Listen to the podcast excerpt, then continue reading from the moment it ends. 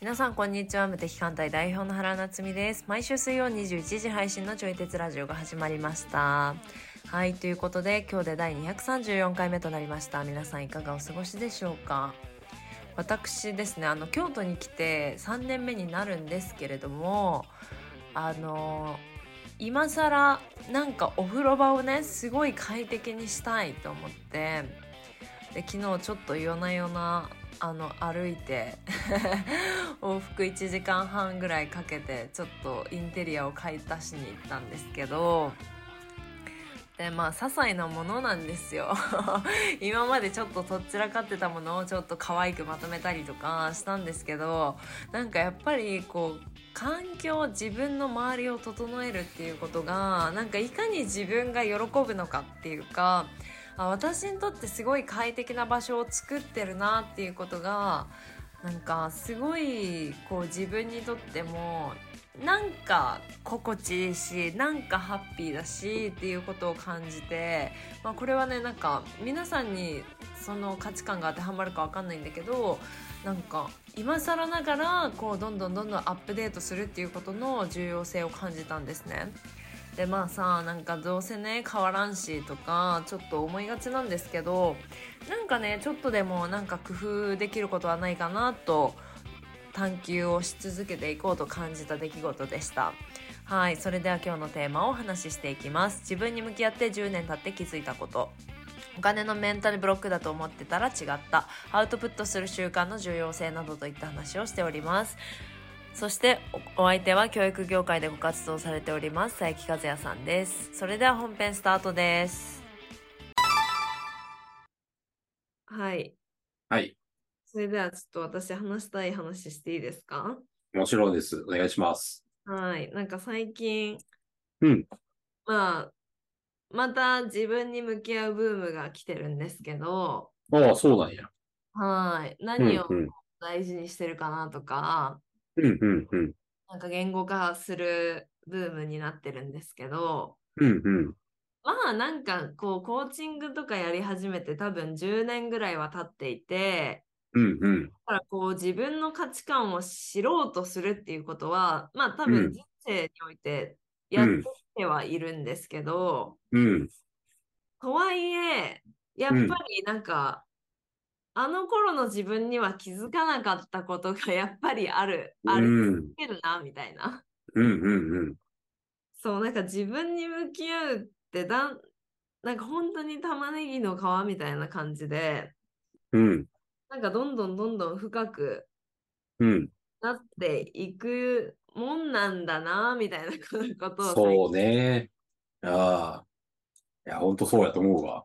近はいうんうん。それは何どう、どういうところでそう感じたなんだろうななんか、うん、あ例えばなんか自分に向き合うと、うん。付随して出てくる記憶とかってあるじゃないですかなんかうん。うん。あこういうこと大事にしてるんだなそのきっかけってこういうことがあったよなみたいなはいはいはいはい。あるある。ありますよね。あるある。でなんかそれを、うんそういう記憶がなんか、全く今までなんか出てこなかったようなものたちも出てくるようになったりとかなんか、はいはいはいはい。まあこういうところでこの価値観ってなんか育ってきたのかもとか、うんうんななんて言うんだろうなんかうん。うん。自分に向き合うというものはなんかこう一生うん自分の声を聞き続くっていうことなんだなみたいなことが最近すごいはっい。ていうか、ああ、なるほど。うんうんうん。でやっぱなんか変わるものは変わるしでも変わらないものは変わらないじゃないですか。うんうん。でもそれってやっぱ自問自答しないとなかなうかんこうスルーしちゃうところでもあるなっていうか、うんうんうん。はい、うってん思って、はいはいはい。そう、すごいなんかそんなことを考える。 うん。ことな。そうね。なんか自分にさ、向き合ってると、なんか新しい発見をすると、その付随する記憶が出てくるっていうはところはもうめちゃくちゃよくわかる。ねそうそうそう。あの、この間、さ、ちょい鉄ラジオでも地震のお話とかしたじゃない はいはいはいはいはい。そうそう。なんかあれも、あの、まああれに関連してさ、そのお金のレンタルブロックについても最近ちょっと新しい発見があって、はいはいはい。そう。で、あの、ずっと俺さ、めお金のメンタルブロックあると思ってたの。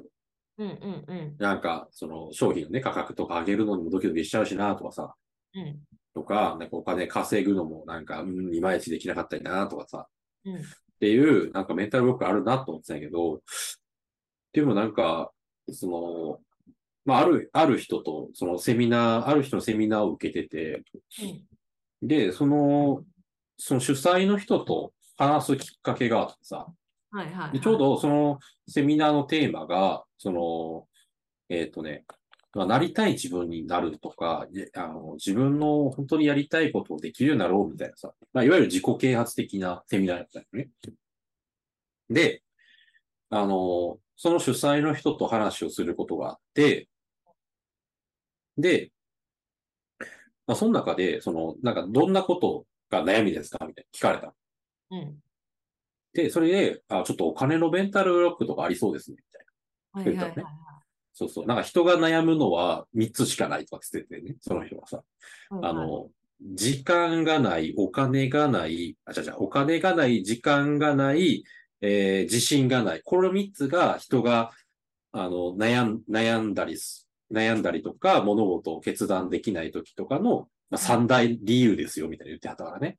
はあはあはあはあそうそうそう。で、なんか悩みありますかって聞いたら、あ、お金のメンタルブロックがあるんです。お金がないっつってなんかいろいろできないんです。っうんうん。ていうふうに言って、で、あ、じゃあお金のメンタルブロックはお金を使う経験と体験をしたら乗り越えられますね、みたいうんうんうんうな。うん。ん。って言ってた。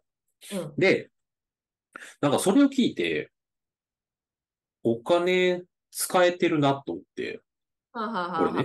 そうそうそう。例えばお金を使うっていう面で言えば、思ったら、あの、そもそもさ、うちらが参加したプロコーチ養成スクールだって70万ぐらいするじゃん。あはいはいはいはで、あの、一昨年俺が行った講座、150万ぐらいするし、い。へで、そうそう、なんかね、そういう感じでお金をちょいちょい、やっぱなんか10万、20万単位とかでは全然出せてるのよね。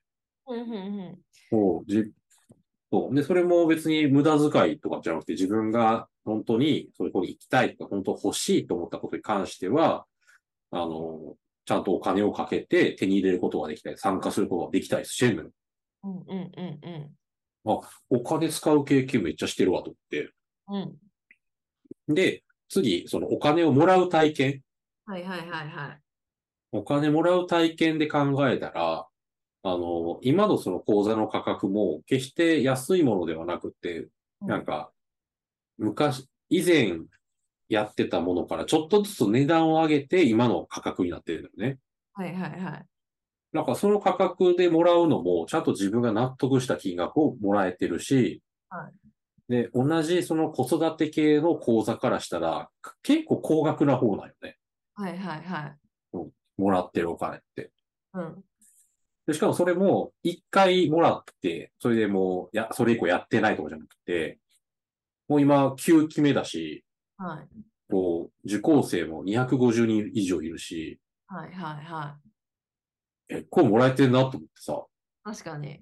うん、なんやったら、もう今から10年ぐらい前、10年は言い過ぎかな、8年ぐらい前とかに、うんあの、えっとね、子供と2、3時間ゲームをして、お金をいただくってことしてたから、うーん。だからなんか、お金もらうためにはめちゃくちゃ頑張らないといけないとかもあんま思ってない。確かに確かに。で だってさ、自分がさ子供の頃からずっと楽しくやってきたゲームを一緒にやって、で、それでお金もらってたから、うん。もう、だから、あれお金ももらえてるわ、と思確かに。ってさ。そう、だからお金出せてるし、もらえてもいるから、うん。あれこれお金のメンタルブロックじゃなくねって気づいて。ああ、確かに。そう。でもさ、あの、自分がね、講座募集するときとかに、毎回不安になるのよね。うんうんうん。なんかちゃんとみんな来てくれるかなとかうん、あの、だから来てくれなかったら売り上げが立たないわけやからさ。はいはいはい。そうそう。だからそれが、そういう気持ちで毎回おるから、あの、お金のメンタルブックがあるって思ってたんやけど、はい。これはお金のメンタルブックじゃなかったってこう気づいて、ほうほうほうほう。そう。じゃあ何やろねっていう話になったんやけど、はいだからそれが自信のなさやったんよ。ああ、そこに戻ってくるんですね。そうそうそうそう。なんかその人が悩む3つのやつのお金の問題じゃなくって、俺は3番目のさ、自信の問題やったんよね。はあはあはあはあ。そう。てかもし、このお客さんが来なくって売り上げが少なかった場合、その後自分はうまくやれないかもしれない。うん、お金そうがあるかどうかの問題じゃなかったってことですよね。自分そうそがどうかの問題だったってことう。。そう。そうそうダミーそでう。すね。 ダミーでしたね。うんうんうんうん。そう。もしお金が少なかったら自分はできないかもしれないっていうね。うん。そう売り上げ少なかったらさ、その売り上げ立てるための行動すればええだけの話になるじゃない結局。うん、確かに。 それしかないじゃん。やることって。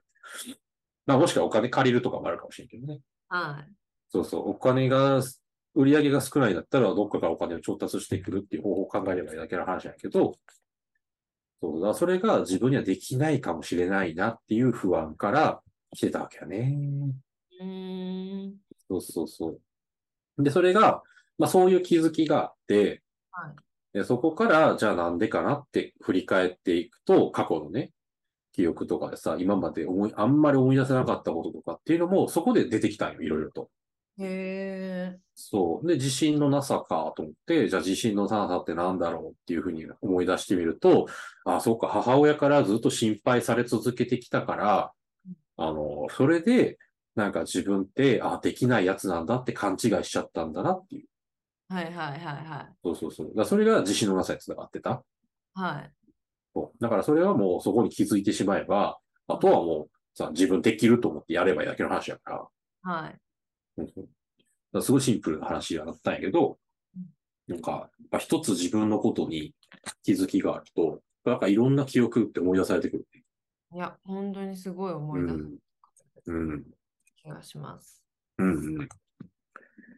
そうやってこう自己理解が進んでいくというか、うんうんううんうん。ん、自分のことをよりわか、なんか一つでもやっぱ新しい発見とかがあると、なんかそれが生きやすさというかね、自分をコントロールしやすさにつながってくる。うん。うん。なんか本当に小さい気づきで、うん。なんか意識がガラリと変わりますよね。そうやね。ほんとちっちゃい気づきでいいんだよね。はうん。い。なんか不思議ですよね。不思議です。ねううんん。そもそもさ、気づきにさ、でっかいとかちっちゃいとかあんのかなえー、あるん、あるんじゃないですか。あるのかないや、なんか、そう、なんかさ、ちっちゃい気づきでも人生がガラッと変わるなら、それはでっかい気づきだったんじゃないのかって思ったりするんだよね。あそう、でもでっかい気づきだと思っても、ー、うん。まあそれで思ったほどそんな変わらんかったらちっちゃい気づきなんじゃないかと思ったり。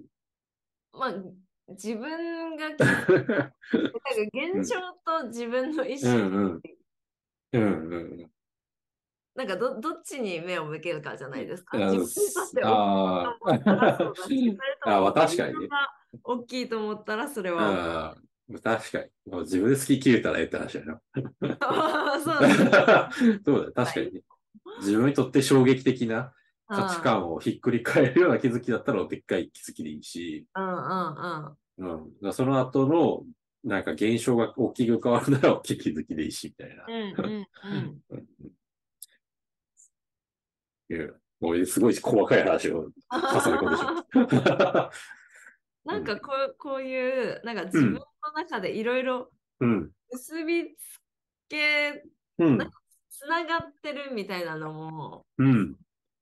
なんか最近すごいうん。あるな、みたいな。うん。つながってるっていうのがななんか何かをひっうんつけちゃってるみたいな。えだ例えばうんなんか売り上げが高いと私に価値があるとかは、はいは売い。り上げの金額と私の価値を引っ張ああ、はいはい、なるほど。確かあるね。はい。うん。なんかお客さんとかで、うん。普通にめっちゃリピーターさんいらっしゃるんだけど、うん。んもうなんか新規が来てないっていうのだけ見て、何を着てない新規のお客様が来てないっあて、いう。新規のね。はいそうはいそはうい。そう。で、あなんかサービス良くないのかなみたいな心配になっちうゃう。ん、うん。あもあ、はあ、はう別あ、はあ。にリピーターさんいるみたいな。うん、うん、うん。だからなんか新規がいるいないで自分の価値ってかサービスの価値を測ってたりとか。はいはいはいはいはい。みんななんか方程式うんが本当に独特っていうか、人それうぞれん、うん。そうね。なんか、自分の、自分の価値と紐づけちゃうってことよね。まあ、価値の時もあれば、うん、うん。あ全く別のこともあれば、あでそうだワーク商品はその仕ー、はい事、はい。仕事をしてると、ななんなんかの紐付けやすい、いいねの数とかね、お価う値、ん。うん、うん、うん。うん、うん、うん。が、その人の場合は、そのお客さんの場合ははい、そのもうすでにリピートの人がおるからは、もうなんか商品にこう価値があるのは間違いないよねっていうことっはい、てことね。テストとしてある。うんうん。ただ、新規の人に届いてないという現象があるだけ。はいはいはい。まあ、アクションすることは新規の人にじゃあどううやってみん。たいな。はいはいはいはい。だからいちいち価値がないよねって落ち込む必要がう。ないというんか、ああ、なるほど。だからそこは価値のあるなしじゃなくって、ただ届いてなかっただけだよねっていう。届いてないっていう事実が今、じゃあ、あったってことあねり。ますみたいな。だから、届けましょうって話になってくるね。そう 究うんうん。極の悩みってこういううシンん。プルに帰結するんだけど、うんうん。感情的な何か、それこそ、ああ、うん私のサービスって価値がないのかなって言ってはい落ちはいはい込んだりとか、うんうそん。ういう感情的なものでめっちゃ複雑になっていくみたいな。いやー、もうありますね。感情的なね、ところでね、確かに。うん子育てだってそうやもんな。うんうんうんうん。そう。いや子育てもさ、めちゃくちゃ本当はシンプルなのね。はいはいはい。うん。だから、あの、なんていう、子供に合わせて関わり方変えていけばいいし、で、基本的にはこのお母さんが、こう、なんかご機嫌でいられるように整えていくっていうことが基本的な考え方になってくるね。うんうんうん。そうそうそう。そしたら、こう子供って、その、お母さんが笑顔だったら安心して自分のことに集中できるからうん、だから自分を成長させるために子供は自分でいろいろね、やり始めるのよね。うんうん。で、お母さんが笑顔じゃなくなると子供がお母さんを心配するから、あの自分のことではなくって、お母さんのことに時間を使い始めるのね。う子ん供が。もうそしたら、自分のことよりお母さんのことやから、自己成長にあんまり時間使えないから、あの、何そのまま育っていっちゃうと、年齢の割にちょっと精神的に幼いみたいな。うんうんうんうん。そううんそう。まあ、みたいな感じですごいシンプルにまとめることができる。子育てって。はいはいはでも、お母さん自身が、ちゃんとやらなきゃ認めてもらえないとか、い。うん。うん誰からやねんって話だけどね。 って思ったりとか、あの、し、し始めると、なんか、子供を幸せにするためだったはずの子育てがうん、なんか、人からちゃんとしたお母さんと認めてもらうための子育てにちょっと論点が変わっていっちゃう。うーん、確かに。旦那から認めてもらうためとか、両親から、親から認めてもらうためとか、世間一般の常識に当てはまるための子育てみたいになっていっちゃう。はあ、はあはあはあ、そうそう。だからこれもやっぱ感情が、その承認欲求ね。承認欲求とかが、その自己需要の話になってくるんだよね。うんうんううんうん。んうん。そうそう。だからそうすると、いろいろややこしくなってくる。確かに。うん。家事やらなきゃとかね。子供の言うこと聞かなきゃとか、うん。お小遣いをどう考えたらいいのかっていう話をね。ってはい。言って、なんかややこしくなってくるけど、もうでもなんか、親が笑顔でいられるものであれば、なんだっていいじゃんっていう。はいはいはいはい。うん確かあとは、に、やったらそうそう。なるはずですもんね。うんそうそうそうそう。でも感情が絡むとややこしくなるのは本当そうやなと。うんうんうん。うん。でもなかなか自分で気づかへんよね。確か僕思っに。 たりする。気づこうとする、うん。えまずなんかそういうことが起こってるっていううん。人間にはそういうことが起こってますよっていう情うん報が必要じゃないですか。そう。気づかんとあかんからね。はい。うん。そういうことが共有されてから、うんうん。まず自分で自分の声を聞いてあげることをして、でもそれうんうんダメだったらプロに頼ってみたいなうんうんうん。感じですよね。そうね。うん。うん。そうね。だから定期的になんか話を聞いてくれる存在がいると、すごい気づくの早いなっいてや、思本当そう思います、本当う。に。うん。で、こうやってその、例えば前コーチつけるみたいな感じでもいいと思うし、はい。なんか同じ人にね、あの定期的に聞いてもらうみたいな感じでもいいと思うしうん、でもなんかいろんな観点があった方がいいからうん、なんかいろんな人と喋る機会を自分から作っていくのってすげえ大事やなって思う。うんうんうんうん、うん。うん。本当にそそうそうそう。う。だからなんか、全うん然違う職業の人と喋って、はいはあ、こんいはいな。価値観あんだ、みたいなのに気づいたうりん、ますうよねん、うん、うん。あるね。なんかうんちょっと枠の外に出るみたいなことになうる。ん、どうせうん、うん、うん。確かまあ、プロのね、力を借りるっていうのはある種枠の外、自分に。うのん、うん、外の意見を受け入れるっていううん、うん。のがないと難しいですもんね。そうね。やっぱその方が気づくんは早いよね。うん、早いと思うん。全然違う視点から見てもらうと、全然違うように見える。う。うんうん。うん。だからね。うん。そうそうそう。まあ、俺も、あの、もう10年ぐらいになるんだけど、はい。あの、毎週喋ってる友達がいて、はいはいはいはい。うん。で、まあ同じコーチングスクール出身ではあるんやけど、はい。あの、やってる仕事は、あの、うん、全然違う領域。えそうそう。だから、まあ共通点もちろんあるっちゃあるんやけど、まあ領域としては全然違う。ー、はい。から、なんかそういう人と毎週、こう、話をしてる。友達。うん。だからそれ、ほぼ毎週、お互い予定なない時であればね、毎週、えそう、決まった時間に喋ってるんやけど、ー、はいはいはい。そうそうそう。だからそういう相手がいると、なんかその一週間違う活動をしてるから、うんうんうん。は毎週話をしても、全然違う話なのね。あ、はあはあはあはあ。うん。そうそう。だから、なんかすごく新鮮で気づきもいっぱいある。毎週ね。はいうん。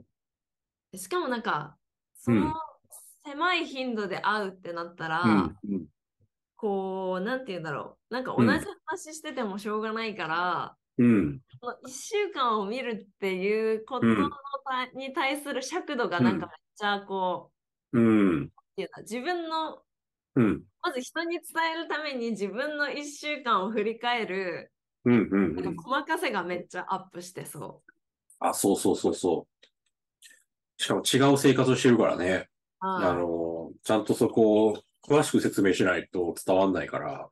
うんうんうん。うん。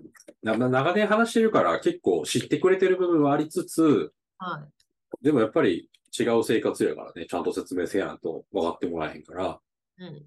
らそういうのをちゃんと説明したりとか、あと、なんか、俺自身が当たり前やと思ってたことが、え、それって何なんみたいな聞かれることで、え、それって何なんやろって考えたりとか、はいはいはい。なんかそういうところから結構いろいろね、こう気づきが生まれたりするの。うんうんうんうんうん。だからそういう意味では、夫婦とかいいよね。夫婦での話とかもさ、うん。あの、まあ確かに同じ家の中におる時間も長いかもしれんけど、うん。でも一日の大半はさ、基本別々で過ごす方が確一かに。般的じゃないはいはいはい仕事行ったりとかね。はい。で、同じ職場とかであっても部署が違えば全然違う話になるし、確かに。片方仕事してて片方専業主婦でとかやったらさ、もう全然違うからさ、だかうん。らそういう話をお互いにこう日常的にできるだけでも、あの、仕事してる方からしても気づきがいっぱいあるだろうし、確かに。で、仕事してない方からしても、そのすごい気づきもいっぱいあるだろうしっていうので、うんもうなんかいいことずくめだと思うね。そこで話ができれば。うん。なんか、なんか誰かが言ってたけど、あの、なんかで聞いたのかな。なんか、あの、その、会社に勤めてる人で、もう奥さんが専業主婦で、うんで、その家のこととかもやったりしてる人の方が仕事の業績が上がりやすいって言ってた人がいて、え、旦那様がそう、旦那さんが仕事もしてて、奥さん専業主婦なんやけど、でも、家に帰ったら子供と遊んだりとか、その家事もね、あーある程度やったりとか、で、夫婦でさ、家事どうしていこうかみたいなさ、うん。で話とかをしてる人の方が仕事の業績が上がりやすいっていうふうに言ってて、へえで、なんでなのかって言ったら、あの、もうシンプルに女性の気持ちがわかるから。ああ、だから目の前の人のうん。要求を聞こうとする能力が高いっていうか、の能そうそう力そう。がうん努力してるのかわかんないけど、はい、そうそうそうそ確かにう。。な、そう。で、なんか大抵の商品ってさ、女性に気に入られるように作った方が売れるじゃないあ まあまあ ね。まあよく言われるじゃないこういうのって。 うん。ね、で、女性が口コミをいっぱいしてくれたりとかね、するじゃないはいだからそれで、やっぱ女性側の視点がわかる男性の仕事ってめちゃくちゃ価値が高いし、成果も上がりやすい。確かにうんね。理にかなってますね、なんか。そうそうそうそう。ねうん。そうそうそう。なんか、仕事ってね、この人はどんな悩みを、どんなことを解決したいんだろうっていう、うん。工夫したりしますけど、うん。それが家庭でできてるってことは、う解ん決するようにあらゆることでもそれでできてるから、あ、そうそうそうそ結果的にう。うん。何の問題解決をすればお客さんが喜ぶうん。かってう。いうんのがもう分かってるってこうと、ん。うん分。かるようにそなうる。そうそうそうそう。そうなのよ。な逆を言えばさ、なんか、一番身近な人の問題解決できてないのに、お客さんの問題解決できんのかっていう話もあるよね。いや、そうですよね、本当に。うん。ねなんか新規のお客さんやったらさ、まだ遠いから、うんなんか、やけど、既存のお客さんとかになってくるとさ、こう、付き合いも長くなって、お互い結構さ、関係も深くなってきたりするから、うんだからそういう人たちの問題解決をさ、やっぱ継続的に関わっていくなら必要になってくるじゃないうんうんうん。だからそういう人たちとの問題解決をしていくのと、やっぱ家族に対する問題解決をしていくのって結構共通点あると思うね。うーん、確かに、確かうに。ん。なんか普段関わってるのをなあなあにせずに、はい。なんかちゃんと相手から話を聞いて、うんで、今までうまくいってたのがうまくいかなくなってるんだとしたら、その差分を取って何が変わったんだろうね、みたいなできるし、はいはいはい。そうそう。だから日常生活の中でも実は細かい変化っていっぱいあるのに、うんあるから、だからそこにちゃんとフォーカスを向けて相手から話を聞いていくと、家庭の中でも問題解決ができるし、はで、でその問題解決の過程で奥さんとの関係も良くなるわけよね。話聞くわけやから。はいはいはいはいはい。うん話聞くし、その奥さんが居心地いいような家庭づくりができるわけやから、それは関係良くなるよねって話だし、うんうんだからそれをお客さんともやればいいじゃんっていう。うん。はあはあはあはあはうん。あ。確かに。なんかめっちゃ仕事ある。うんなどの芸人さんか忘れたけどう、んうん。